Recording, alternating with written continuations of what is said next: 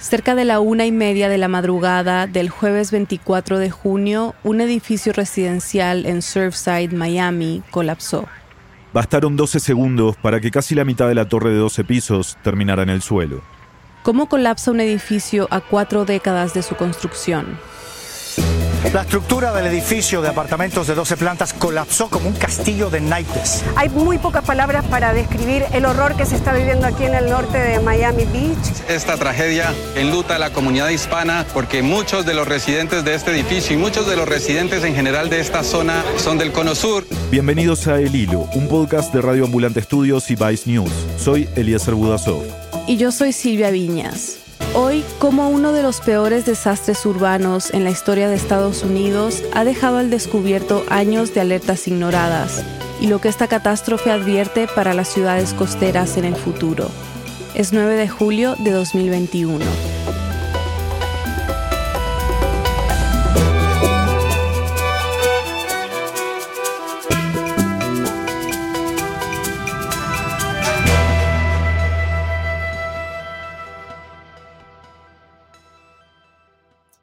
Cuando me acerqué a, la escena, para mí fue, es como devastador.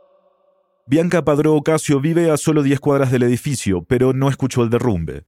Llegó al lugar unas horas después y ha estado reporteando desde ahí todos estos días. Es periodista para el Miami Herald y el Nuevo Herald. El complejo se llama Champlain Towers South. Era un edificio de 12 pisos y los pisos cayeron uno encima del otro, básicamente sin espacio entre cada uno. Y uno lo mira desde la playa y básicamente parece como, le dicen como el efecto pancake, que parece como un pancake uno encima del otro. El derrumbe fue parcial pero devastador. De los 136 departamentos que tenía la torre, 55 se fueron abajo.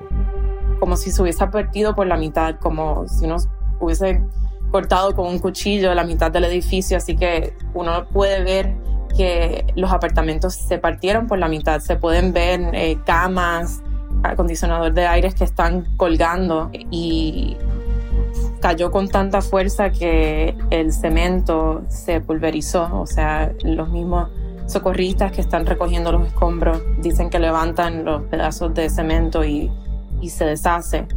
Bianca aún recuerda sus primeras sensaciones al llegar al lugar. Uno no sabe ni siquiera dónde pueden haber cuerpos allá abajo, o sea, de, qué forma puede sobrevivir un cuerpo debajo de todos esos escombros. Entonces, pues lo primero que yo sentí fue que, no sé, que tal vez en las próximas horas tal vez encontrarían gente o que tal vez pudieron escapar muchas personas desde sus balcones. Y yo no entendía realmente la magnitud de lo que fue hasta mucho después de ese día. En los días que llevas reporteando en esto en terreno, ¿cómo ha ido evolucionando la historia? Pues al principio la ciudad creó un centro de reunificación de familia, que básicamente el propósito era crear un espacio donde las personas, los sobrevivientes, las personas que hubiesen sacado del edificio se pudieran reunificar con sus familiares. Entonces, pues todo el mundo acudió a este centro de reunificación. Lo que hemos visto en el noticiero, cómo se desplomó justo la esquina de donde está su habitación. Estamos a, la expectativa. Ellos pensaron en algún momento que tal vez sus familiares los habían llevado a un hospital y por eso fue que no estaban allí. Estoy buscando a mi mamá, mi abuela, estaban en el edificio los dos. Había personas que querían hablar con nosotros porque querían mostrarnos fotos de sus familiares y decirnos, mira, yo estoy buscando a mi esposo, estoy buscando a mis hijos, estoy buscando a mi hermano, puedes mostrar la foto para ver si alguien lo ha visto en algún hospital. Pero eso no ocurrió en su mayoría. Y yo creo que eso de verdad eh, explica cómo fue que la situación cambió tan rápido, porque nunca se reunificaron familia. En las primeras horas de las operaciones de rescate, un adolescente de 15 años fue salvado entre los escombros junto a su madre, pero ella falleció en el hospital. Desde entonces, no se han encontrado otras personas con vida. Al cierre de este episodio, las cifras oficiales hablan de al menos 64 fallecidos y 76 desaparecidos. También hay decenas de damnificados que perdieron sus hogares. Nunca se llegó a ese punto en el que las personas encontraron a sus familiares que sobrevivieron y los sacaron de los escombros, una escena dramática y se volvieron a ver. De hecho, Bianca me cuenta que esa misma noche las autoridades comenzaron a recolectar muestras de ADN para poder identificar los cuerpos que encontraban. Entonces, así de rápido fue que todo cambió, todo, la manera en que estábamos mirando esta tragedia se transformó. El día después de la catástrofe, el presidente Joe Biden declaró estado de emergencia en el estado de Florida. Eso permitió destinar ayuda federal para las tareas de rescate que han tenido que hacerse en medio de lluvias y mal tiempo. Cientos de socorristas comenzaron a llegar al lugar, y no solo de Estados Unidos, sino también de Israel y México, desde donde llegaron los topos, el grupo que nació en ese país tras el terremoto de 1985. Pensar en el origen de estos dos grupos de voluntarios que viajaron a ayudar es pensar también en quienes viven en Surfside y en este condominio en particular. La ciudad de Surfside, que en realidad es un pueblo, el pueblo de Surfside, es básicamente ocho cuadras y queda justamente entre medio de lo que se llama Miami Beach, la ciudad de Miami Beach, y el pueblo de Bal Harbor, que es un pueblo eh, de gente muy adinerada. Entonces Surfside está como entre medio de esos dos mundos y es un pueblito donde mucha gente se conocen, llevan ahí toda la vida, es mayormente eh, una población judía, hay sinagogas, hay una comunidad de puertorriqueños judíos, de cubanos judíos, brasileños, de argentinos, de uruguayos, paraguayos. Y es interesante porque este condominio en particular, como era uno de los más viejitos, por decirlo así, de esa área, pues no era necesariamente el edificio en el que todo el mundo quería vivir, porque no era el más lujoso, no era el más nuevo, y pues también era una población que era como, eh, tal vez era en algún momento tu familia era más tipo clase trabajadora, pero pues llegaron a un nivel en el que podían comprar un condominio frente al mar, ¿no? Y también esas son las historias que hemos estado escuchando de personas que comenzaron sus vidas así como ellos las habían imaginado en este condominio. Entre las víctimas y desaparecidos hay al menos 29 latinoamericanos. Son de Argentina, Paraguay, Uruguay, Venezuela, Colombia y Chile. Algunos eran residentes y otros visitantes. Bianca ha conversado con varios de sus amigos y familiares. Pues fue bien difícil porque uno no sabía cómo hablar de las personas que estaban en los edificios, o sea, y cuál también es nuestro rol como la prensa, hablando con personas que no saben nada de, sus familiares. Como esta mujer que buscaba a su tía de 77 años. Angustia horrible porque no sabe si está bajo los escombros, si está con vida, si no, y es una persona asmática, una persona de edad que vive sola. O esta mujer que buscaba a unos amigos desde las 4 de la mañana al día del derrumbe. Ella se llama Ángela y de verdad que es un ángel. Siempre tiene una sonrisa. Em, ellos son dos enamorados eternos, siempre están juntos realmente, o sea, yo sé que la gente siempre dice, sí, son gente muy buena. No, estos son gente increíblemente buena, que esperamos que los encontremos muy pronto. Y escuchar los testimonios ha puesto a Bianca y a sus colegas en un dilema periodístico común en catástrofes. Hablamos de ellos en el presente, hablamos de ellos en el pasado. ¿Qué decir y qué no decir, qué hacer o qué no hacer? Es parte de lo que genera angustia entre la comunidad cercana al edificio, me dice Bianca. Ha sido muy difícil, muy duro hablar con las personas con las que convivimos, ¿no? Yo estaba caminando el jueves por la noche y me encontré con esta señora argentina que vive muy cerca también del colapso y ella me dijo que ella estaba regresando de su trabajo en un restaurante kosher cuando colapsó el edificio y ella me hablaba que ella vio a la gente saliendo del edificio, corriendo, llenos de polvo, o sea, angustiados totalmente, que se me quedó tal cosa en el edificio, que no alcancé a coger esto, lo que sea. Y ella dijo, yo ahora mismo estoy aquí sentada frente a dos cuadras de la torre porque no quiero ni regresar a mi casa, me siento como, como que tengo que estar aquí y es ese mismo sentido, es que uno se siente impotente de muchas formas, pero también muy angustioso por la lentitud del proceso. Y no lo digo simplemente por los socorristas, o sea, ellos están haciendo lo mejor que pueden bajo las circunstancias, pero usualmente yo estoy acostumbrada a cubrir tiroteos o cubrir tragedias que ocurren y, pues después sabemos los efectos y sabemos todo bastante rápido, ¿no? Pero en este caso, los expertos dicen que las respuestas podrían tardar meses en llegar. De todo lo que nos han contado, inclusive para estos expertos y estas personas que esto lo han hecho toda la vida, han estado, estuvieron en, en el colapso de las Torres Gemelas, ellos dicen que esta ha sido la operación más complicada que han visto en sus vidas, porque no es simplemente la lluvia y los truenos que hemos tenido. Ellos han tenido varios incendios dentro del, del mismo lugar del colapso y ellos estuvieron dos días corridos que trataron de apagar un fuego que no podían acabar de apagar porque no sabían dónde en realidad estaba, se estaba iniciando. Son muchas complicaciones las que han tenido que sortear, y no solo del derrumbe, sino también de la parte de la torre que quedó en pie. El miércoles por la noche y el jueves por la mañana de la semana pasada, justo antes de la visita del presidente Joe Biden para dar sus respetos a las familias aquí, parte del edificio que, permanece se movió unos 6 a 12 pulgadas hacia el área del mar. Por eso, el domingo pasado, mientras el resto del país esperaba o veía los fuegos artificiales del 4 de julio, en Miami se suspendieron las celebraciones en señal de duelo, y a las diez y media de la noche, este sonido anunciaba la demolición de lo que quedaba del edificio.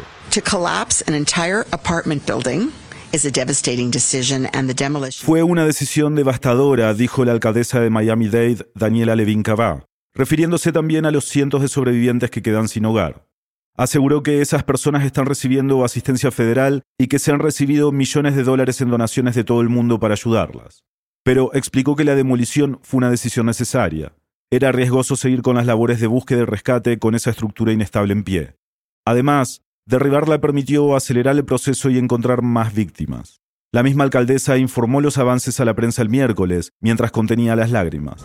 Nuestros corazones se rompan por los que están de luto y por los que están esperando. Por favor, continúe envolviendo su amor y sus oraciones.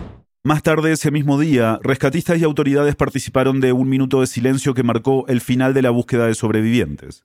Así lo anunció la alcaldesa, quien dijo que los equipos hicieron todo lo que estaba en sus manos. At this point, we have truly exhausted every option available to us in the search and rescue mission. Ahora, los esfuerzos se concentran en la recuperación de cuerpos. Bianca, ¿había algún indicio de que algo así pudiera suceder? Yo creo que muchos de los expertos con los que hemos hablado dicen, o sea, los edificios no colapsan así porque sí y sí habían muchos indicios de que se tenían que hacer arreglos. Y con los días se fueron destapando más y más pruebas de esto. Bianca y sus colegas del Miami Herald han estado investigando a fondo. Sí, hemos visto eh, ciertos eh, correos electrónicos y conversaciones que hubo entre la Junta de Propietarios del condominio y miembros del gobierno de Surfside, que ellos pues sí se estaban comunicando sobre lo que se tenía que hacer pero no existía necesariamente como ese sentido de urgencia colectiva de que esto se tiene que hacer inmediatamente eh, y necesitamos los permisos para poder hacerlo. Entonces, eh, no, no sé si sabemos suficiente para decir quién tuvo la culpa o quién dijo qué o quién sabía y quién no lo dijo, pero sí vimos algunos informes que se presentaron a la ciudad de Surfside que trataron de un poco ofuscar lo que estaba ocurriendo en Champlain Towers y, diciendo que estaba en buenas condiciones, que estaba todo bien, cuando la realidad era que en el 2018 ya se sabía que la estructura tenía unos problemas eh, bastante serios. Después de la pausa, conversamos con un especialista para entender las causas posibles que se barajan y cómo poner en perspectiva lo que se ha descubierto hasta ahora. Ya volvemos. Si estás escuchando el hilo es porque quieres conectarte con América Latina y conocer nuestra región más a fondo. Bueno, entonces hay otro podcast que seguramente vas a querer conocer. Esto es Radio Ambulante desde NPR. Si no escuchaste nuestra temporada pasada, te perdiste grandes historias de tesoros perdidos. Bendiciones de lo alto, su primo Julio Ángel del Rosario de animales terroríficos. Y un amigo dijo, bueno, ya todo el pueblo está despierto desde anoche por el hombre lobo. Entonces fuimos en el bus desde el colegio hacia allá y en el camino vimos un chanchito negro en una pared y todos empezaron a decir que nos iban a matar en masa mientras cantábamos. De encuentros celestiales. Fácil que estoy tocando el cielo, estoy conociendo a Dios de espíritus aventureros. Quería volar como Superman y siempre yo me gustaba subir a las paredes y saltar de las paredes. y muchas más. Estrenamos nueva temporada en septiembre, pero mientras tanto puedes escuchar nuestros archivos de casi 200 historias latinoamericanas en radioambulante.org o búscanos en Spotify o en tu aplicación favorita de podcasts. Estamos de vuelta en el hilo. Es menos probable que la caída de un rayo. Eso dijo el alcalde de Surfside, Charles Burkett, en una rueda de prensa pocas horas después del colapso parcial del edificio. También dijo que en Estados Unidos los edificios no se caen. Fue un comentario un poco altanero de alguna manera, él es Jorge Cooperman, un arquitecto argentino que ha hecho toda su carrera en Estados Unidos. Me parecieron esos comentarios que no reconocían las limitaciones y la posibilidad de que hayan habido errores humanos o que no se hayan tomado los recaudos necesarios que, hubieran precipitado esta tragedia, realmente una tragedia. Jorge llegó desde Buenos Aires a Miami cuando recién había egresado de la carrera de arquitectura. Esto fue en 1981, el mismo año en que se terminó de construir Champlain Tower South. En todos estos años, Jorge también se convirtió en contratista y corredor de bienes raíces, lo que le ha dado una visión panorámica de la industria. Nuestra profesión, fundamentalmente la de arquitectura, es acerca del resguardo de preservar la vida humana y los bienes materiales. Eso es el dictado número uno de la práctica de arquitectura. Jorge, este edificio tenía 40 años, ¿no? ¿Qué establece la norma para un edificio de esa antigüedad? El edificio cumplía precisamente en el año 2021 los 40 años. Hace muchos años, el Miami-Dade County específicamente lanzó una ordenanza que se llama en inglés 40 Years Recertification of Buildings o recertificación de edificios de 40 años de edad. Es una normativa muy detallada. Jorge me explicó que está dirigida a arquitectos, ingenieros, los profesionales que vayan a hacer esa recertificación. La cual determina áreas que deben ser investigadas, desde el punto de vista estructural, desde el punto de vista de protección eh, climático, penetraciones de agua, estado en el que se encuentran algunas terminaciones sanitarias, otras terminaciones no tanto sanitarias, pero que pudieran caer de la piel del edificio y producir algún tipo de daño. Todo eso está tabulado y al extremo de, por ejemplo, si la persona visualiza una rajadura que uno tiene que poner, si la rajadura tiene un milímetro, dos milímetros, tres milímetros, si es seria, si no es seria, si es admisible, en fin, toda una serie de elementos. Suena como una reglamentación muy detallada, pero el derrumbe dejó un problema al descubierto.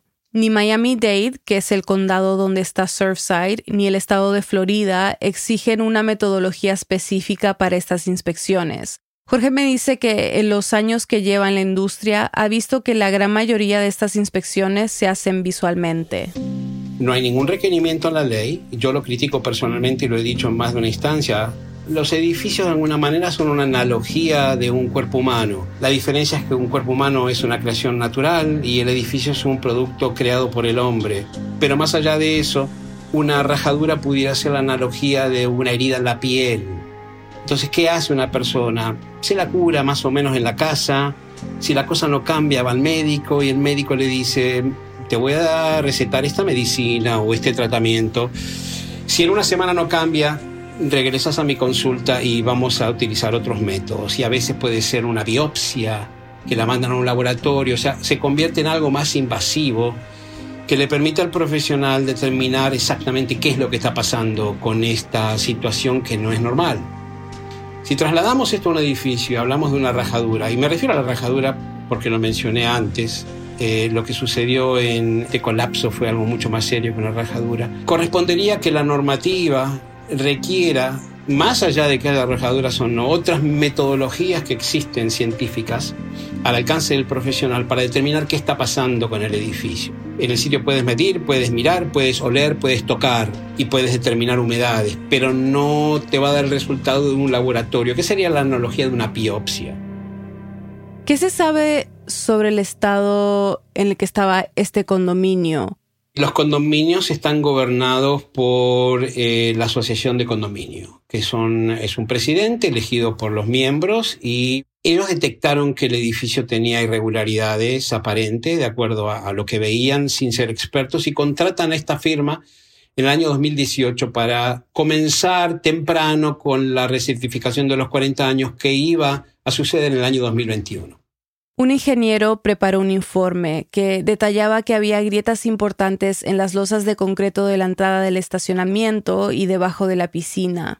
También decía que ahí había filtración de agua, lo que estaba causando un importante daño estructural. Realmente son de temer, son eh, rajaduras muy anchas, penetración de agua en el subsuelo a partir de lo que se aparenta ser una losa que no estaba impermeabilizada. Aún así, el informe no advertía que el edificio podía venirse abajo, aunque recomendaba hacer los arreglos oportunamente. En ese momento el condominio pide un precio a una compañía X y aparentemente se habla de 15 millones de dólares. Por propiedad, eso era entre 80 mil dólares para un apartamento de un cuarto a más de 330 mil por un penthouse. Es un número muy alto, es un número que quizás pudiera poner en, en, riesgo la continuidad de, de, la propiedad para muchos, mucha gente, dependiendo de la situación, y comienzan a postergarlo. Y no solo el dinero frenó la decisión de postergar las reparaciones. Un mes después de ese informe, que sonaba para nada alentador, el jefe de construcción municipal de Surfside le dijo a los vecinos que el edificio estaba, y aquí cito, en muy buen estado. Sus palabras quedaron escritas en las actas de esa reunión y fueron publicadas por el Miami Herald luego del colapso. Es muy pronto aún para saber si estos problemas causaron o contribuyeron al derrumbe del edificio, pero lo que sí se sabe es que ese día hubo filtraciones. Hay registro de ellas solo 15 minutos antes del desplome. Alguien que está enfrente filmado y hay un chorro de agua depositándose en el subsuelo y en la cochera eh, o garage del edificio. O sea que, que la penetración de agua es real. El registro es de una pareja de turistas que se hospedaban en un hotel cercano cuando empezaron a sentir que el suelo temblaba y luego se dieron cuenta que el edificio estaba botando agua.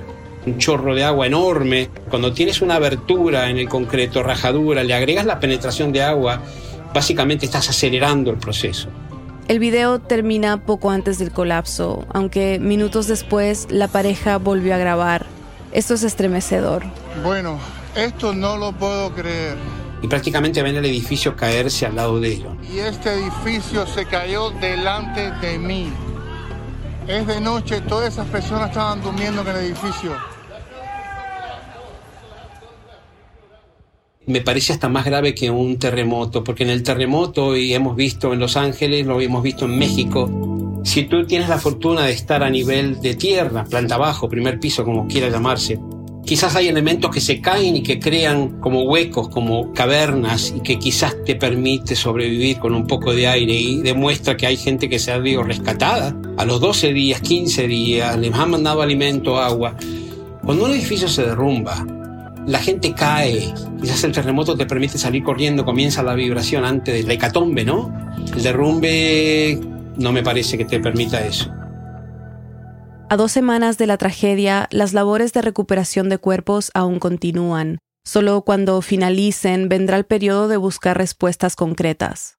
Lo que me parece que va a pasar es que van a traer maquinarias y van a limpiar todo esto, van a exponer dónde estaba el edificio y van a empezar a aparecer cosas los tramos finales de las columnas que salen del subsuelo tiene que estar ahí.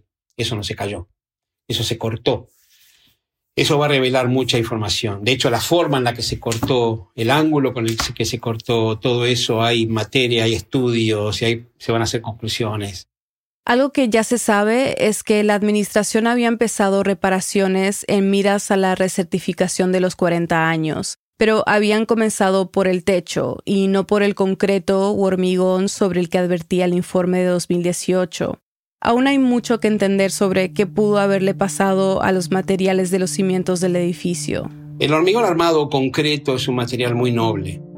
Está entre nosotros desde hace por lo menos 160 años y hay propiedades, situaciones, edificios que tienen más de 100 años. O sea que no podemos decir que porque son 40 o más, 50 años, seguro que se iba a caer o algo iba a pasar, no es así. El hormigón reforzado o concreto reforzado es un material que consiste de dos partes, una piedra artificial generada por el cemento y un elemento que es el acero que absorbe flexibilidad. Cuando tú pones los dos juntos de cierta manera y con ciertas situaciones, ese elemento que es el concreto reforzado puede absorber todo tipo de movimientos. Se puede doblar, puede flexionar, puede vibrar, sin rajarse, sin romperse, sin caerse. Ahora, ¿qué pasa cuando ese acero que está protegido por ese concreto comienza a estar expuesto porque el concreto se va, digamos, perdiendo las capas y comienza el acero a estar expuesto ese acero está expuesto al oxígeno, el oxígeno fundamentalmente es un elemento que va a corroer el acero y al corroerse comienza a perder su diámetro, su medida y comienza a disminuir, disminuir, disminuir. Y eso hace que ese matrimonio entre el concreto y el acero ya no funciona como tenía que funcionar. Hay fotos de esa inspección del 2018 que muestran el deterioro del concreto en la losa y en una columna del estacionamiento. Ese escenario de por sí es complicado, pero si le añadimos la ubicación del edificio, lo agravamos aún más. Lo llevamos a una zona costera, donde tenemos permanentemente en el aire salitres. Y muchas veces hay días que tú dejas el, el auto estacionado en el parabrisa, encuentras depósitos de sal, como una especie de neblina que la tienes que limpiar. Imaginemos que hace eso en los edificios que no se pueden limpiar, por lo menos las fachadas altas, y que a través del tiempo unes eso con lluvias, con vientos, con otros elementos del aire. El clima es un desafío en la zona. De hecho, la inminente llegada de la tormenta tropical Elsa hizo más urgente la decisión de derribar lo que quedaba de Champlain Tower South el domingo pasado. También se ha dicho que la crisis climática podría estar jugando un rol en esto. ¿Tú cómo lo ves? Mira, eh, a mí no me va a tocar, ya voy a estar en otra parte del planeta, pero se habla de que en 90 años así en Miami Beach toda esta zona no va a existir. El crecimiento de los niveles de, los mares está claro. Lo que está pasando en el planeta está claro. Yo creo que tiene influencia en todo sentido. En los vientos, en la cantidad de lluvias, en el contenido de la lluvia. No sé qué impacto directo pueda tener inmediato en un edificio nada más que 40 años estos procesos duran mucho más tiempo. Pero Jorge ve inundaciones donde él vive, en Miami Beach, año tras año.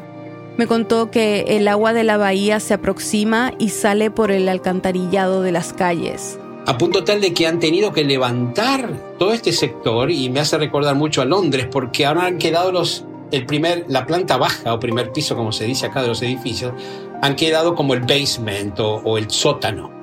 Cuando Jorge dice que han tenido que levantar el sector, se refiere literalmente a elevar el nivel de las calles para que no se inunden los negocios y las casas.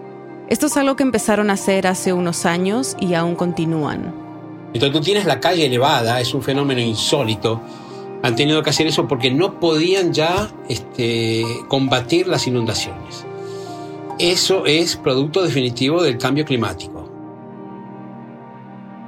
Pueden pasar meses antes de que los expertos puedan entregar conclusiones de qué es lo que pasó en Champlain Tower South, pero el desastre ya ha tenido repercusiones. Una semana después del derrumbe, se evacuó un condominio de 10 pisos en Miami Beach. La tragedia de Surfside ha hecho que las autoridades de Miami Beach anunciaran la revisión de más de 500 edificios construidos hace cuatro décadas o más todos los organismos, desde los niveles municipales hasta los niveles de condado, se han movilizado de una manera histérica, por así decirlo ahora. Lo están haciendo a nivel público, a nivel privado. De hecho, me han contactado a mí también para hacer ciertos estudios estructurales de otros edificios. Y estas cosas siempre pasan. Recuerdo el huracán Andrés, se modificó prácticamente el código de edificación completamente. Requiere ni más ni menos que diseñar edificios para 175 millas por hora. Estás hablando de casi 300 kilómetros por hora. Antes del huracán Andrés de 1992, tenían que diseñar edificios que aguantaran vientos de 120 millas por hora. Definitivamente se han mejorado muchísimo las calidades de construcción.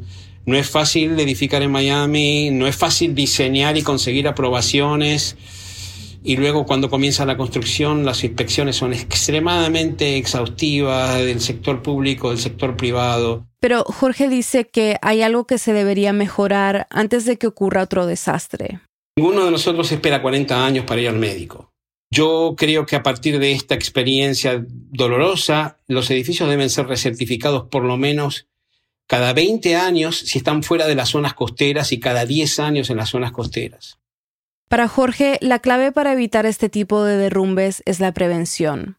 También cree que debería haber una especialización regulada por ley para que arquitectos e ingenieros puedan dedicarse a la certificación de edificios. Con eso podrían demostrar que tienen los conocimientos suficientes para detectar irregularidades que muchas veces no están a simple vista. ¿Podría algo así pasar en otras ciudades costeras y qué es lo que tenemos que tener en cuenta? Si se determina que las zonas costeras tienen un riesgo más alto al deterioro de edificios que aquellos edificios que no lo son, sí puede pasar. ¿Qué podemos hacer otra vez? Podemos inspeccionar los edificios una vez determinado, quizás la primera vez a los 10 años, quizás las siguientes veces a 5 años, como he comentado con otros colegas, y otra vez la analogía al cuerpo humano quizás es más natural y tiene más defensa. Si asumimos que tenemos un average de vida de 75, 80 años y sigue subiendo debido a la ciencia de la prevención médica y somos naturales, me parece que los edificios que no son naturales, sino que son creados por el hombre, necesitan un cuidado mucho más intenso y más periódico. Costeros o no costeros, me parece que esto es un llamado de alerta muy serio, no solamente en Miami, no solamente en las zonas costeras, la Florida, sino en Estados Unidos y en el resto del mundo. Cuando un edificio se cae, no perdona. Bueno, muchas gracias, Jorge. Encantado, Silvia, a tus órdenes. Queremos agradecer a Alesú Bayak por su ayuda. En el hilo somos Daniel Alarcón, Daniela Cruzat, Mariana Zúñiga, Elías González, Desiree Yepes, Inés Renique, Paola Leán, Xochil Fabián y Carolina Guerrero. Nuestro tema musical lo compuso Pauchi Sasaki. Parte de la música de este episodio fue compuesta por Remi Lozano. El Hilo es un podcast de Radio Ambulante Estudios y Vice News. Queremos agradecer a quienes se han unido a Deambulantes, nuestras membresías. Su contribución ha sido clave para consolidar el hilo y garantizar nuestra sostenibilidad a largo plazo. Todavía dependemos de miembros como ustedes para ser sostenibles. Si este podcast te enseña algo nuevo y te ayuda a entender mejor la noticia más apremiante de la semana, considera hacer una donación hoy. Súmate en elhilo.audio barra apóyanos. Muchas gracias. Si quieres saber más sobre esta historia y todas las que cubrimos, suscríbete a nuestro boletín semanal. Todos los viernes mandamos el episodio acompañado de una serie de enlaces que te ayudarán a profundizar en el tema. Suscríbete en elhilo.audio slash boletín. Yo soy Eliezer Budazó. Y yo soy Silvia Viñas. Gracias por escuchar.